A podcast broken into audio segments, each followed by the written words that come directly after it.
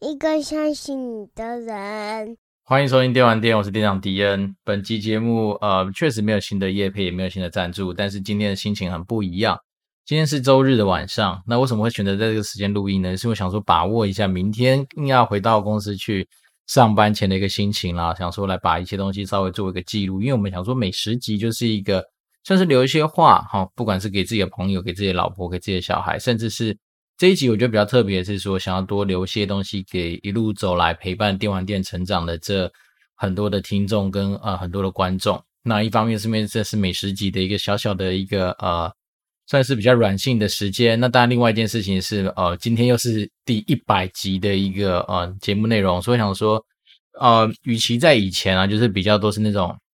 可能下班的时候，然后稍微就是啊、利用自己空档的时间，把我们那天可能想到的一些灵感，或者说近期得到的一些收获，把它做一些整理出来。那我想说，今天在礼拜天的深夜，不能说深夜，现在大概九点啊十点多了。那想说把握一些时间，把自己的一些心情啊，跟自己啊，可能这将近一年的时间走来的一些。算是心得，然后再做些回顾，然后分享给大家。那当然，中间如果说可能会穿插着自己的一些，不管是观念啊，或者说为什么一路驱使自己走过来的一些想法，那如果能够引发一些就是听众上面的一些共鸣的话，那当然我觉得也算是这一集可能额外的一些收获啦。那今天在节目开始之前呢、我觉得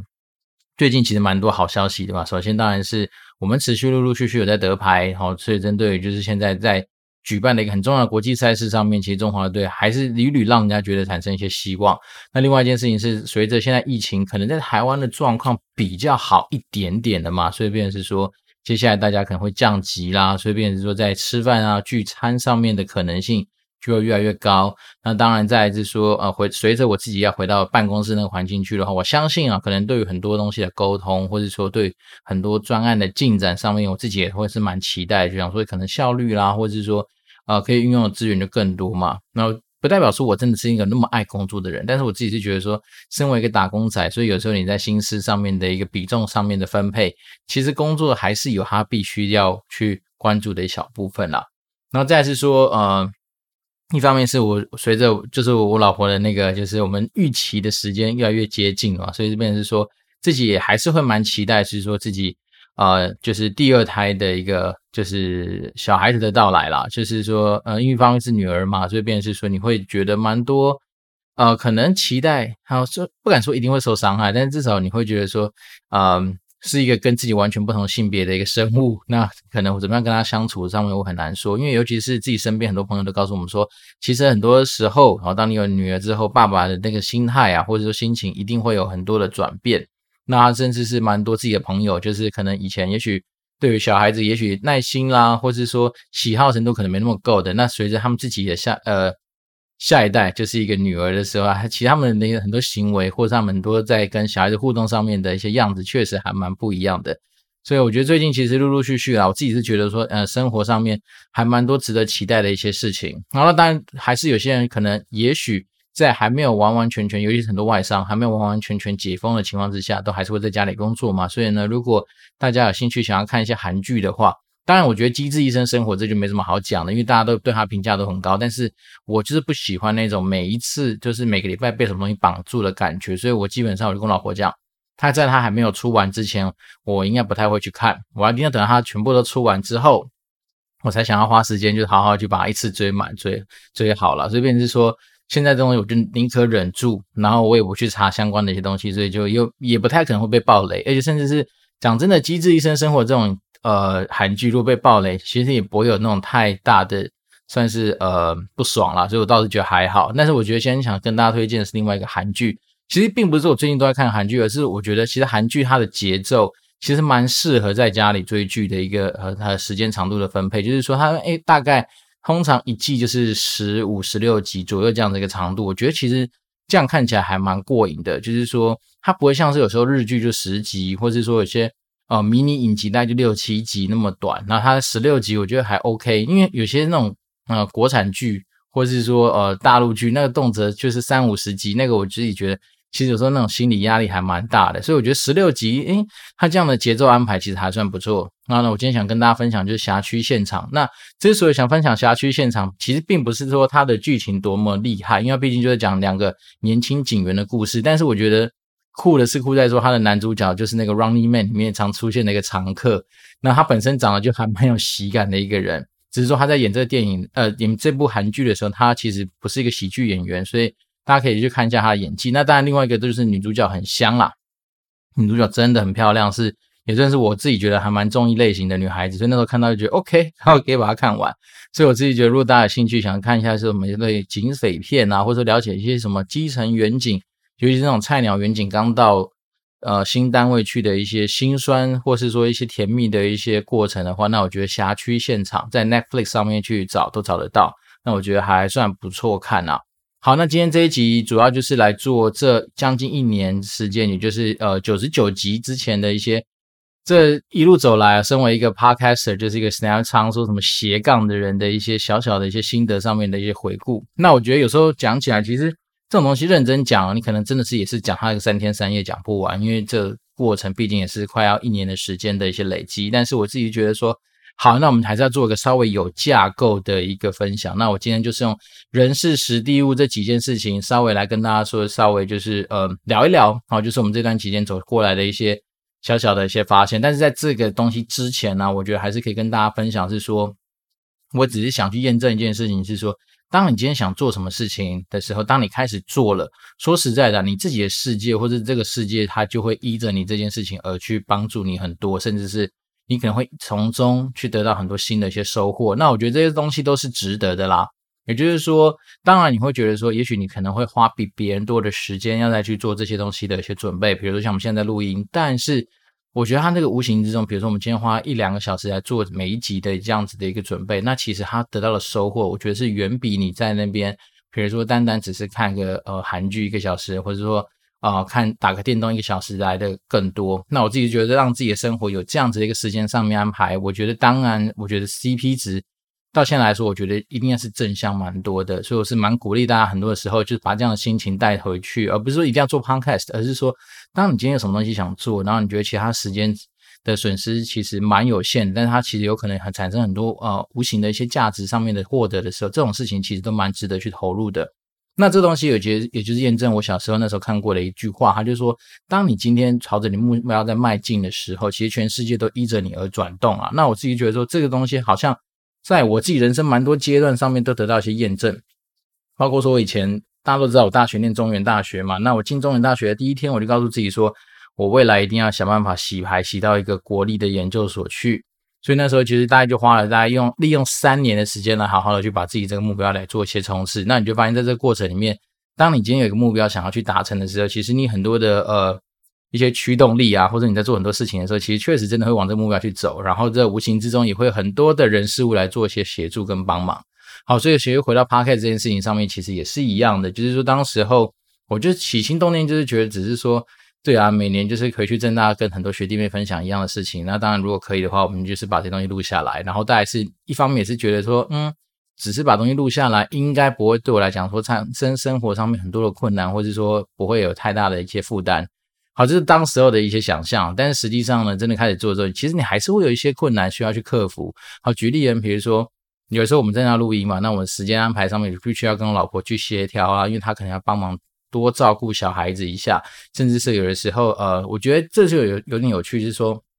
当我们今天刚开始在做 podcast 的时候，其实你会发现你的生活之中，你聊的话题，然后你关心的人事物，其实都跟 podcast 有关。所以那时候老婆她其实有点反感，因为她会觉得说，为什么我们生活都充斥着这个东西？然后我觉得这当然也是因为有点有趣的，就是说好像你在创业一样嘛。你刚创了一个自己的事业，你当然就会觉得说，哎，能不能有机会把这东西好好的去做一些，就是呃努力，甚至能够。希望在那种比如说前期红利的一个情况之下，赶快把握时间，能够让它能够发光发热。所以那时候其实确实从去年刚开始做的前几个月，蛮多时候不管是朋友来家里聊天的话题啦，或者是说跟我老婆聊天的很多话题，或者说我跟她 update 的一些近况，真的都跟 podcast 蛮有关系的。所以我自己是说，其实有些东西你真的做的时候，你才发现说，哦，其实很多东西它想象跟你之前的状态其实蛮不一样的。但是我觉得这东西都蛮值得的啦，因为我们之后还是会花很些时间去沟通啊，你还是会去想办法去调试这样子的一些时间上面的比重，甚至说聊天内容上面的一些调整。那我觉得这东西一些过程，就是你没有经历过这些东西，你也不知道说原来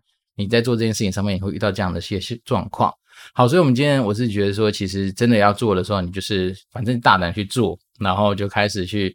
啊、朝着这个你目标去迈进。那讲到人这件事情啊，其实我觉得做 Podcast 有一个呃。很大的收获是这样子，就是说，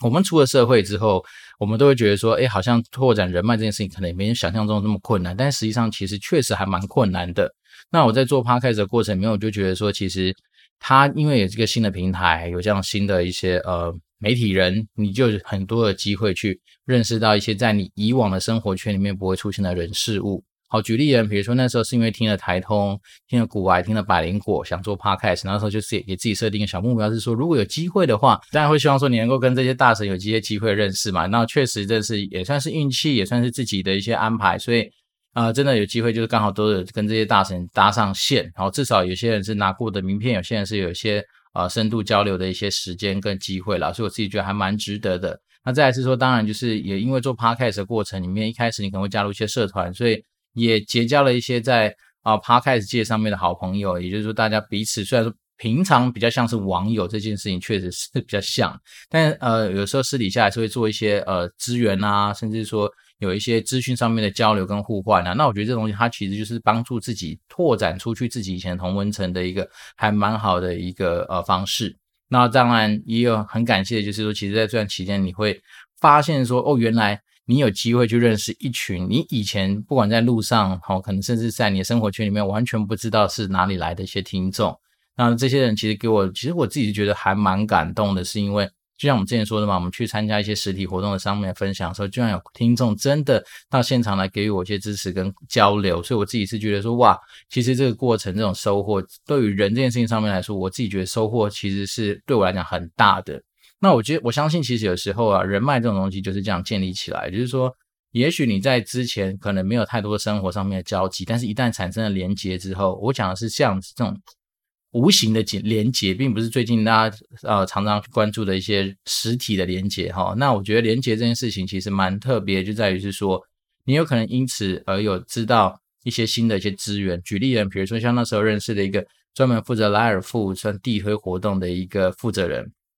所以那时候我们的电玩店在一开始的时候就有机会进到莱尔富的那个便利店里面去播放，好，所以那时候其实有些我自己的同学啊，他们甚至一些同事，他们说就说，哎，为什么觉得在拉尔富好像有听过你的一些前奏啊，或听过你的一些声音？那我觉得这就是一个无形的收获。那当然，你可能会认识一些就是现在在所谓 hosting 平台上面的一些人嘛，所以那时候就有机会被受邀去参加一些什么电影的首映会啊，好，我觉得这种东西基本上。对我以前的打工的生活来说，其实蛮困难的啦。那我觉得，其实，在有这样的情况的情况之下，我觉得还收获真的是还蛮多的。那一方面是你有可能机会认识一些媒体，那可能媒体对于说呃 Podcast 在干嘛，其实蛮有兴趣的。那所以那时候当然就有些机会帮忙整理一些资料，去跟一些不管是媒体代理商，或是说一些不一样。平台的一些人去介绍 Podcast 这件事情，那俨然好像自己就是一个 Podcast 的专家，但其实不然呢。我们只是说把一些资讯稍微做一些整理，然后透过一些比较自己习惯的手法，然后才去让大家更认识 Podcast。那而且那时候其实一开始的初衷也很单纯的，并没有想说一定是让自己的节目要多大红大紫。但是虽然私心还是希望说，如果能够跟着股癌啦、台通啊、百灵果这样的大神，得到他们也许打个七折或八折的一个。呃，算是收入的话，我觉得其实对于人生来说，应该也算是会过得蛮滋润的。但是其实后来就慢慢发现，这种天选之人啊，有时候说实在的，你也不知道他是怎么样被上天眷顾到嘛。所以我自己那时候反而倒是觉得后面啊，就是心态上面慢慢调整，反而是比较在对于自己的一些节目，甚至对于自己的听众来说，更多的付出。好，所以我觉得人这件事情上面，其实真的是说实在的收获真的蛮多的。那当然一开始就是呃。也是算是跟朋友聊过嘛，就是说，哎，到底我们节目是想要走向是双口的，就是两个人对谈的呢，还是说单口来做？因为那时候其实确实一开始是有朋友跟我讨论说，哎，我们要不要两个一起来做？但是后面发现说自己的时间分配上面，其实有时候考虑到两个人，或许他真的确实是比较有趣，但是你就会觉得说，呃，两个人的话，其实两个光是要约时间这件事情上面，他就有他的困难性在。所以那时候我当然后面就觉得说，算了，不管了，单口先录再说了。那一方面是我旁边有自己偷跑啊。因为他那时候还跟我讲说，他其实已经录了几集了。好，这变成是说我那时候觉得说没关系没关系，反正我自己先来。那当然我自己是觉得，既然不设限的话，也就是说，也许有的机会我们可以去访问别人的时候，那就当成是一个特别单元等等来操作。所以当然我们在中间也因为有机会去访问到一些。呃，让正大气研的同学上来跟我们一些朋友去做一些交流嘛，就毕竟有些职场前辈上面很愿意去 share 一些自己经验的人，那时候我们就邀请他们上来跟大家聊聊天，然后让大家解惑一下，就是说，诶，实际上你的那些研究生到底会遇到什么样的问题？那我们怎么样能够让这些人的问题不是只有单纯只有在我们这几个人的呃对谈之中能够发酵，而是说能够让更多人听见嘛？所以那时候才安排了一系列的，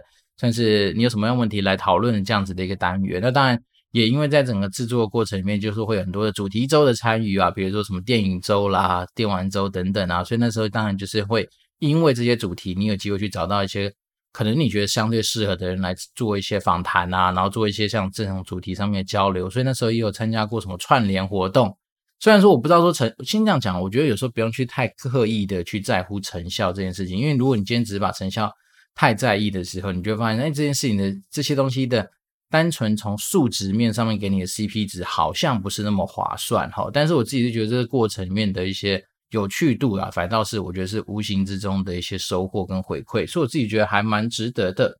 好，那当然，嗯，毕竟我们就是小节目嘛，然后再来是说，我们就说我们以前算是做行销的，可是我们往往手上还是有些所谓的行销预算、行销资源呐，所以变成是说，有些时候我们其实是从五十分做到一百分这样的一个阶段，那。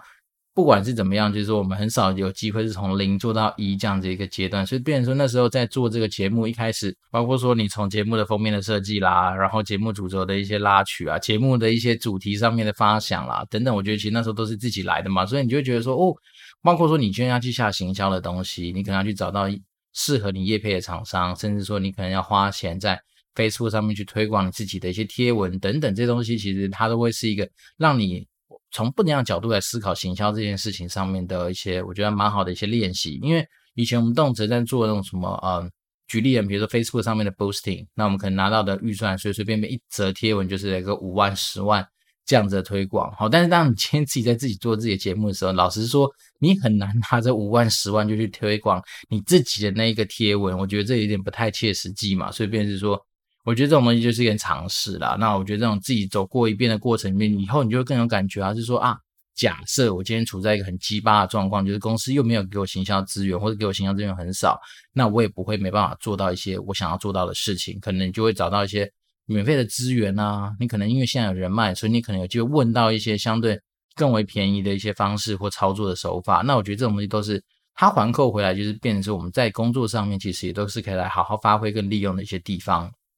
那再来是，我觉得啊，其实有时候在一开始在想自己的节目的时候，你都会觉得说，身为我们平常那么爱讲话的人，应该很有机会会源源不绝的有些灵感可以跟大家做分享。但是我觉得这东西有时候想象跟实际上其实还是有它的一些蛮辛苦的地方。因为一开始我都觉得说，哎平常我们那么爱讲话的人，应该灵感会很多啊，应该不会怕没话讲。但是说实在的，其实有的时候你确实就还是会遇到说，哎，靠，要这一集要开录之前，你可能还不见得说想得到有什么样的东西来跟大家做一些分享会比较好。尤其是有时候实在的，以前会把很多事情想得很复杂，你就会觉得说，哎，这东西是不是一定要相对很完整、很完善，或是怎么样才能够去成为你那个集的节目内容啊？甚至是说，有的时候。以前呢、可能因为小时候受到一些广播人的一些影响，所以你都会觉得说，是不是我们在录制的过程里面都很强调所谓的什么字正腔圆啊，什么不能够有一些赘字等等，哎，那时候就会给自己很多的牢笼跟框架啦。但随着你自己慢慢越录越久之后，你就会发现说，哦，其实也没有想象中的这么样的困难。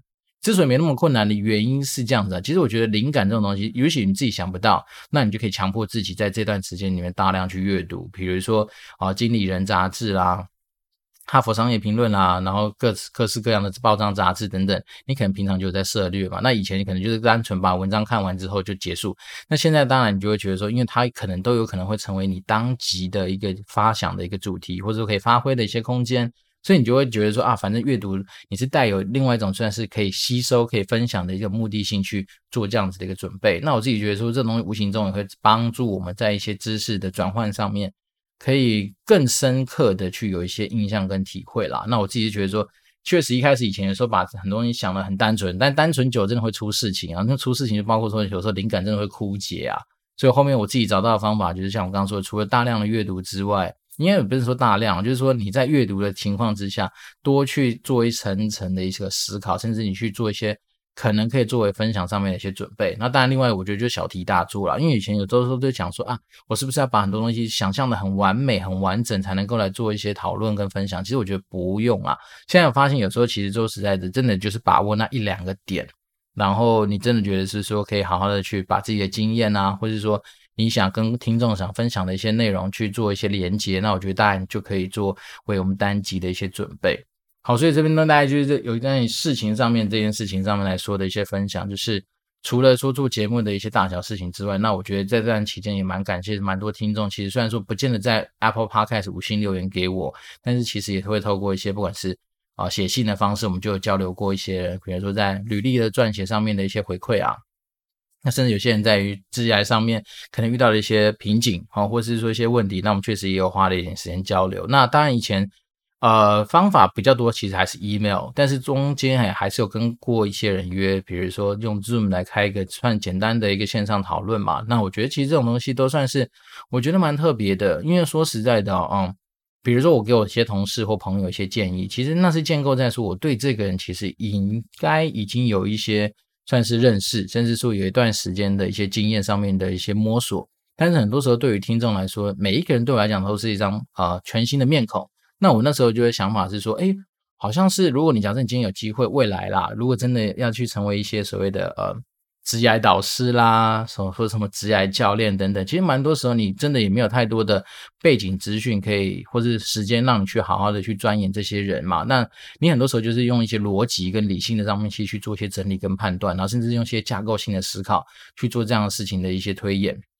那我觉得其实很多时候听众跟我做一些互动的时候，就是无形之中在帮助我做这些东西练习。所以我自己是觉得说，嗯。还蛮，这也是算是一个我呃觉得还蛮有收获的一个地方。那当然就是在这段期间，其实做的事情真的很多啦，不是只有录节目之外。那我觉得录节目也因为这样哈，可能认识一些 podcaster，所以你就有些机会去参加一些小聚会啦，甚至像百灵果那种布道大会那种这么大的场合，你有机会是以一个 podcaster 的身份去那边认识一些其他的 podcaster，或者去推广自己的节目，甚至是真的就去跟大神认识嘛。那我觉得前很多时候这种。经验，我觉得在人生，就算以后真的有机会写回忆录的时候，我觉得都可以写进一两个篇章，因为真的是还蛮特别的。那再来是说，因为做了 podcast，所以你当然就有机会啊，因为要访问人，或者说因为要跟很多人然后进行多人对谈，你就有机会去，比如说去租用录音室这种空间。讲实在的，以我们以前的工作，或是以我自己实际上的一些生活圈，说实在的，你很难有机会踏进录音室。虽然说我们从小。就很期待说啊，希望有一天能够出道啊，能不能因为唱歌而赚钱啊？但是那时候从来也没有机会踏进过录音室嘛，所以那时候反而是第一次录音室的经验就完全献给 Podcast，而且第一次是因为被我朋友邀去受访，哦，他那时候就在跟我们聊一些东西，这样子就是那个游戏五告站的节目，算是我第一次进去他们录音室，然后跟他们聊天，所以那时候其实我觉得嗯，体验蛮不一样的，也就是说你在一个。呃，算是很收音很好的一个空间底下，然后有机会就跟大家那边闲聊。虽然说对他来说，他们相对比较自在嘛，可能那时候我记得我好像也刚开始做，没有非常久啦，所以变成是说有些东西可能不光是笑点啊，或者是说有些切入点，你可能就会觉得啊，平铺直叙把它完成。相对我自己觉得可能笑料上面没那么好笑，但是我觉得如果说时空背景再调整成现在。自己去上这样的节目的话，我觉得应该会更多元的去表达自己是一个怎么样子一个人的一个状态啦。那我觉得这东西都是真的需要经验，因为毕竟很多人有时候会想象说，哎，做 podcast 好像没有那么复杂或没有那么困难。是，它确实没有那么难。但是说实在的，有的时候你要跟一个呃，像是我们现在就是麦麦克风嘛，没有什么人在你面前，然后你就必须要去想象好，像有些人在听你讲话，跟他讲，自己把东西录下来。我觉得确实也还是要习惯一下下。那尤其是。就像我我自己跟应该蛮多人一样，就是以前我蛮不习惯听自己的声音的，因为我会觉得说，哎，就是你录下来声音回放出来之后，好像跟你自己在耳朵上面听到的声音其实蛮不一样的。那这个东西我觉得也就是就需要些时间去适应。那也还好啦，这样走过这么多集以来，我觉得这东西慢慢都已经有点算是自己也会真的就会觉得很适应、很习惯啦。然后再来是说，我觉得其实嗯，做 podcast 这段过程里面，因为你就会有一个你自己斜杠的一个生活经验嘛，所以你可能就是对很多事情的一些分享上面，自然就会引发蛮多人的一些兴趣。尤其是说，我们毕竟就在商场上面，所以当你有时候你跟大家介绍说，哎，你们有没有听过 podcast 啊？因为毕竟来说。Podcast 在台湾，我们还是都觉得说它相对比较陌生，比较小。Even 说我们现在，因为我我现在的习惯是，如果我有看到有关于介绍 Podcast 的一些，不管是商周、天下、远见的一些报道，我都会去买一本把它放下来。那我觉得其实你可以从那些杂志里面有告诉我们一些现象，是说，哎，对。确实，从二零二零年是什么台湾 Podcast 元年这件事情之后啊，不管是节目的数量啦，然后比如说大家愿意投入的一些行销费用啦，或者是说呃很多的一些含金量很高的节目就持续的一直出现。但是说实在的啊，其实它对比，如果另外一个巨人叫做 YouTube，叫做 TikTok，叫做一些其他的社群的一些媒体的时候，你就会发现那个声量啊，或者说那个量，其实都还是跟它的那个差距蛮大的。我讲一个很现实的事情是说，如果说今天我们今天的呃听众数，好，就像是那个 YouTube 一样，会把那个 views 这种东西给公开的话，其实我觉得对我来讲，对我们这种小节目来讲，我觉得有时候其实也是无形中算是一个蛮大的打击啦，因为那个数字弄出来。就是没有到很 juicy 啊，就是没有到很吸引人嘛。那尤其是那种看 YouTube 上面随随便便有些大神，就是那种哦几亿次的播放。那我们也知道台湾现在最最强的单集播放量的人，应该就是古埃。那古埃之前有公告过他的一些数据嘛？那你就发现说哇，那种动辄几百万、几千万的那种播放次数，跟古埃的数字上面来比，虽然说他已经是台湾第一名了，但是其实那个数据还是有些落差嘛。所以我自己觉得说。嗯，Podcast 算是一个，我觉得还是实际上算是一个对很多人来说算是蛮新鲜的一个社群媒体，或者说一个蛮新鲜的一个平台啦。那我自己就觉得在这边就要算是持续的给自己去做一些东西。我相信我自己是觉得说这种话题性啊，还有是一种无形中的一个收获。那这种东西，当然我觉得这样一样，很多人会觉得说做 Podcast 做了一做，他会觉得说有些灰心啊，有些挫折啊，甚至觉得说啊，反正没有得到应该要有的一些。然后回报，他可能就不做。那我自己觉得这是蛮可惜的，因为我自己就觉得说，做一件就是以生活上面来说，也许呃你可以去写文章啊，也许你可以去做很多的一些自己东西的产出嘛。那对我来讲，我觉得透过一些声音能够有效的做一些啊、呃、记录，我觉得我自己觉得 蛮不错的。然后再是话题这种东西，你永远不知道你什么时候用到它。尤其是在那种商场，有时候你要破冰的时候，其实这种话题也许让大家觉得说，哎呦。哇哦，就是有点不一样的东西，那可能他的兴趣度就会相对更高啦。那我觉得这虽然是在事情上面来说，我觉得啊、这段期间走下来，其实还蛮多故事还是可以持续分享的。然后以后我们想到再说。那我觉得，但是在今天来说，我们毕竟还有几个大大标题要去走嘛，人事时地物。好，那以时这件事情来说，我倒是没有什么特别的一些收获或者是一些心得，因为我们就是维持一周两更的这样子一个频率嘛。那当然这东西很多人哦，比如说那时候我们在。一些社群上面有去跟大家讲说，我们就是坚持这件事情啊，那你就发现说，哦哟，原来其实你只要坚持一个，比如说一周两更这件事情来上面来说的话，其实很多人当他没有这样的习惯，或者说他是比较那种随性跟的人来说的话，那你就会变成是无形之中，他你就会有一个让大家觉得蛮惊艳的一件事情啊。那我我自己是做下来，我自己是觉得说，诶，还好像还好，虽然说你真的有时候你就是。不得不要多抽一点时间，比如说利用在礼拜四下班的时间或礼拜一下班的时间，那甚至有时候我们真的会拖一下嘛，因为刚好礼拜四就是有事情，所以我们可能拖到礼拜五才录啊，这也都有可能嘛。所以变成是说我反正就是维持一周两更这样的一个状况，持续的告诉自己说，我们就是尽量把握有效率的把这件事情完成。那这是我自己对于时间上面的一些看法。那当然。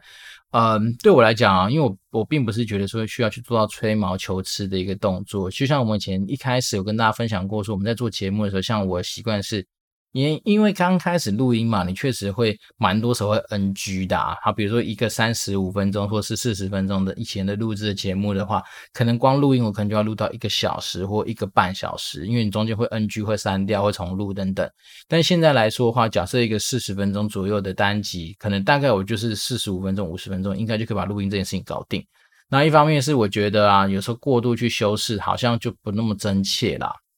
所以我自己走到这样的心得，就是说在时间上面，我只要求自己要尽量做有效率的事情。那有效率的事情，当然你就要搭配一些工具上面使用嘛。所以人是实地物的话，那我觉得物这件事情上面来说的话，当然我觉得一个好的麦克风设备啊，然后一个很强的软体，好，这个软体就是那个之前百灵果他们也有推荐过的，像那个 iZotope，那我是买 RX7 的 Advanced 版本进阶版，所以它就会。呃，有一些很优化的功能，让我可以直接选，选完之后按下去，让它自己去跑。那当然我。因为可能电脑比较烂吧，就是已经算是有大概六七年左右的历史，所以变成说它跑的速度可能就没那么快，所以每次那个功能按下去，我都在等那些东西跑的时间，就让我觉得很烦躁。但我现在又找到一个新的方法，就是当我今天它在跑的时候啊，哪怕是说我今天把这个录音档存出来，它大概要一两分钟的时间，然后再跑那个软体，通常大概个十分钟的时间，那我就可以用这个时间来去编撰我当天要去更新的那个算是节目的一些资讯栏位的一些东西，也就是尽量让自己的时间是能够。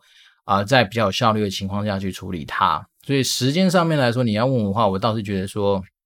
可以给大家一个小建议，就是说，如果你今天想兴趣想要做很多事情的时候，就是但求先把很多工具给完善，甚至是说时间这件事情上面啊，有时候你真的就是一个小小的坚持，比如说你是以一个周为单位啊、月为单位都可以，你是在一个你自己设定的一个时间区间里面，去好好的去贯彻一件事情，那我相信。结果这样看下来，你就会觉得说，你想象中没有那么难的事情，那别人就觉得，呜，好像真的会让你别人觉得比较惊艳嘛。因为毕竟你就在坚持做这件事情，那就像是呼应我们之前说的啊，其实很多时候简单的事情，你重复去做，反复去做，那它做久了它就不简单了。那我自己是有这样的一个心得啦。好，那我们讲人事实地物嘛，物刚刚也讲过，就是说在麦克风上面啊，在什么软体上面的一些准备。那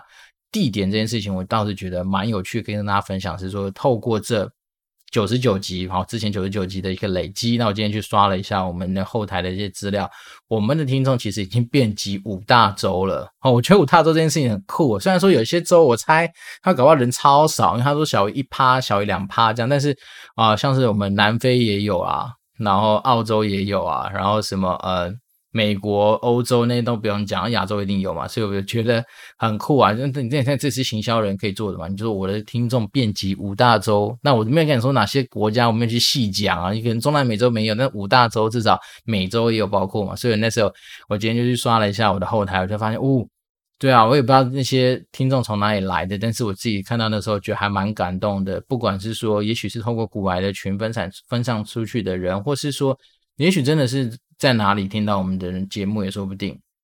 那我刚刚讲的物的东西里面还包括说，可能我们去看一些排行榜上面会用到的一些软体，像呃像是那个杰西大叔一直跟大家推荐的那个 Chartable 嘛，那我也是用 Chartable。那在 Chartable 上面，你就可以看到你的一些排名。那真的蛮感谢，就是说呃，也许是有前期红利啊，也许是真的是有些听众给我们一些支持，所以我们其实在 Chartable 的那个台湾商业排行啊。台湾商业行销排行榜曾经有到第二名过，那现在目前的位置大概都是在，比如说好的话大概六七名吧，那比较差的就是会掉二三十，我也不知道为什么还会变波动这么大。但是我自己是觉得说，呃，那个排行榜除了说看台湾区以外，我前阵子有一次还冒冒出什么马来西亚、日本、香港啊，就是一些很多其他区域的一些排名资料，那我就觉得还蛮有趣的啦，就是说，诶没想到我们今天做了一个自媒体，那当然它还是有一些成绩可以拿出来跟大家，就是稍微去做一些炫耀嘛。所以我自己是觉得说，嗯，蛮有趣的啦。虽然说我们这种，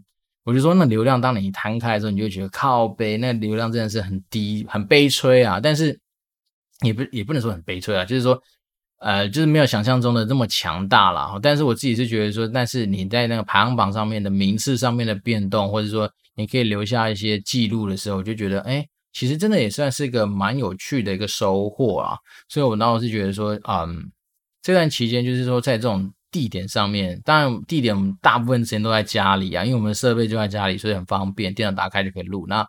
还有就是去录音室嘛，那我觉得录音室比较不一样的地方是在于说，一方面是他那边就是以时计费啊，所以你在那边你会更有一些时间上面的一些啊压力，然后再来是说，我觉得录音室那个环境。呃，一般人去可能还没有那么习惯，是因为它的那个收音品质真的是异常的好，好到就是说你可能有时候你一些负名声，它都会帮你给录进去。所以，变成是说，光是去录音室，可能一开始像我那时候找呃所谓的来宾来聊天的时候，通常我都会稍微花大概前面几分钟的时间去让大家比较能够进入状况，然后让大家稍微比较能够缓和一点，就是说不要感觉好像自己真的就是一个好像在做一件很正经的事情一样这样子。那正经的方向也没有不对啦，但是只是那时候觉得说好像这样就没有办法那么自然的去挖出一些大家实际上想要去探讨的一些主题，所以这是我自己对于啊人事时地物。地上面的一些分享，那物的话，除了我刚刚讲的一些软体啊、硬体设备之外，那我觉得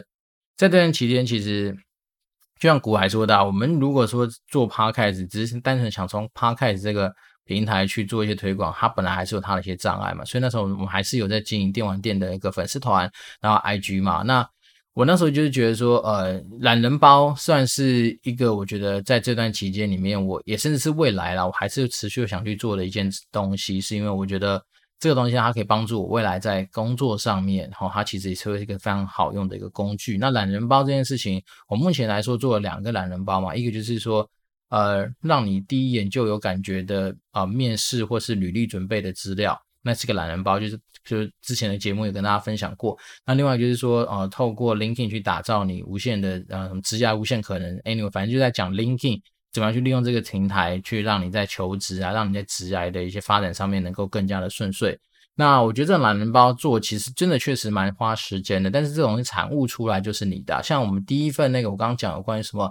面试的那个，在 SlideShare 上面，它的那个呃 views 好像有八九千吧，嗯，八九千其实真的我自己那时候也觉得蛮 吓到的，然后哦。这么多，那当然中间可能有赖一些朋友的分享啊，或者说他也许真的是因为主题蛮贴切，说年轻人对于比如履历准备啊，或者是说面试准备上面的一些参考或需要嘛，所以那时候我就觉得说做这些东西真的还蛮值得的，因为就是说你能够把一些可能就是别人可以参考的一些东西，然后转换成一个，诶，又是用一个懒人抛，现在大家比较流行的一些手段来去做一些练习跟发挥嘛，那我觉得还蛮有收获的啦。对，那最近确实也没有什么新的留言哈，除了上次那个就祝我生日快乐的那个 Normal Low 的好朋友之外，那当然我们这一集又没有新的留言。但是我自己觉得说，嗯，真的还蛮感谢这一路走来陪伴我们的听众。所以今天这一集真的算是我们之前说美食集，我要留一些话给我老婆跟小孩。今天这一集反而重点是我想要留一些东西给我们的听众。那留给我们听众的一个主要的原因是因为。我觉得有时候东西就是一些人生的一些经验上面的分享。那所谓经验上面的分享，其实并不是说要与人为恶，或者说要教人家怎么样。我觉得用教这件事情，其实我觉得它有点太重了。我反而是觉得用分享，因为我觉得分享的时候角度就是在于说你愿不愿意吸收，你愿不愿意啊、呃、去聆听，或者你有没有办法从里面拿到一两个你觉得可以持续去做的一些事情。那我觉得那这就比较重要。那在这种版有没有带多太多的那种目的性，或者说太多的一些利益在背后？啊那我自己觉得说就是蛮自然的来分享给大家，因为甚至是说实在的，像我们那时候跟大家介绍过那种 Pro 三六零的达人网嘛，那我上次去看过，它上面还有那种关于什么呃，如果你要询问有关职涯呀，哦，职涯方面的，还有一些教练在上面服务，它也是可以以时间收费啊，甚至说以 project 来收费嘛。那我是觉得说，如果我今天有机会我要上去变成专家的话，我就直接打零收费啊。那你有你有兴趣，你想要赞助，那你就随喜来赞助我们节目，或者来听我们节目，帮我们分享出去。我觉得这是也有可能是我接下来会尝试做的事情。虽然说有可能会打破市场行情，可是对我来讲，我自己是觉得啊，因为我们本来就有正职，那我觉得正职这件事情本来就是我收入的来源。那除此之外，我很想很很想做的事情是，把我觉得有价值的东西好好去分享给大家。那所谓有价值的东西，它可能不见得是低价。它也可能不见得是只是在价格上面的优惠，而是说，我觉得所谓的价值是说，它是对于一个生活或对你自己人生上面的一个啊、不一样感受，或是说一个反正它是价值的一个累积啦。因为这种东西其实要环扣到我老妈以前从很小的时候啊、教养我们的一些观念，她会觉得是说。呃，因为一方面人生可能也没有那么想象中的那么长嘛，然后再来是他就觉得说，尤其是那种品味这种东西啊，他有时候也不见得是用钱就可以堆叠出来的。只是说，我觉得当然有钱，当然还是还是有它啊、迷人或者好用的地方。只是我那时候我记得小时候我就跟我妈妈聊过一个问题，我说，哎，你看到一件 T 恤，假设五百块钱，好，那你可以去买，假设你今天五千块，你可以买十件 T 恤，对不对？那我就可以天天换。这十件 T 恤啊，然后就是为什么要去买一件五千块钱的 T 恤在那边穿呢？然后那时候我妈就跟我讲一个观念，她就说：“你看哦，如果你今天穿的是五百块钱的 T 恤，你可以，虽然你有十件造型可以穿，可是当大家看你的时候，你他就觉得那你就是一个穿五百块 T 恤的那个样子。那还不如说你好好把钱省下来，也许你存着存到五千块，一次买一件所谓料子比较好的啦，或是说它真的有它的一些价值性的在的那件 T 恤，那你穿上去的大家认定你就是哦，你是拥有到五千块这个 level 可能的那个嗯。价值感啦，那当然，我觉得这东西也不要来赞我，因为我那时候单纯只是就一个绝对数字的举例跟我妈在讨论。那我妈是这样讲，她是觉得说，如果可以的话，有时候在很多东西的选择上面，其实真的要优先在乎是它的价值或是它的品质。好，就是这种东西。但另外例子就是，像我爸就天生很喜欢去买一些哦，没有对杂牌不敬，好，可能就但是就是一些你可能不知道从哪里听过的一些啊、呃，不知道哪里来的一些东西。举例，像瓦斯炉，那我们大家都知道比较有名的。不外乎就那几家嘛，零叉啦、银叉啦，或是一些但外国进口的品牌 B 叉什么的。好，那我爸那时候天天他就他就是很厉害，就是有办法，不管是透过他自己在以前他们服务单位的人，或是不知道去哪里听来，总是有办法找到那些所谓的杂牌或者白牌的一些瓦斯炉。然后他本身又不是一个自己会下厨的人，所以那时候换了瓦斯炉之后，我老妈就非常的不爽，因为她天天在那边点火就是点不起来。好，所以诸如此类的例子，那时候我就觉得说，对，其实有时候我们在工作赚钱之余，有时候也真的不要把自己的生活都仅限在所谓的价钱的思考上面，因为价钱思考上面思考久了，其实你会让自己产生很多的包袱，或者说很多的框架。那当然你会是看到说，对啊，我因为省到钱，所以我账上的东西或账面的那个数字看起来是很漂亮，没有错。但是说实在的啊，人有时候在江湖走，人生有时候在走跳。你并不是单单只是对于那个钱而负责，或者那个数字而负责，你还是确实要让钱变成你喜欢的样子啊。那变成你喜欢的样子，可能就根据每个人的兴趣啊，每个人喜好的东西有点不太一样。那我觉得这东西当然可以未来这份要花几集的时间跟大家去聊一聊。我觉得光是需要跟想要这件事情的命题，我觉得它就有蛮多可以讨论的空间啦。好，因为我觉得其实很多人都说啊，你在花钱之前先想想什么东西是需要，什么东西想要。呃，我觉得如果它这么好分的话，那这东西其实现在大家的价值观就好，就很好一分为二了嘛。所以我倒是觉得这东西我觉得蛮有趣的啊。我觉得可以跟大家做一个预告，就未来真的还是会多跟大家再聊一些。我自己觉得在生活上面怎么样让自己可能觉得啊呃用价值去思考事情，而不是一直陷在价格思考这件事情上面的一个窘境。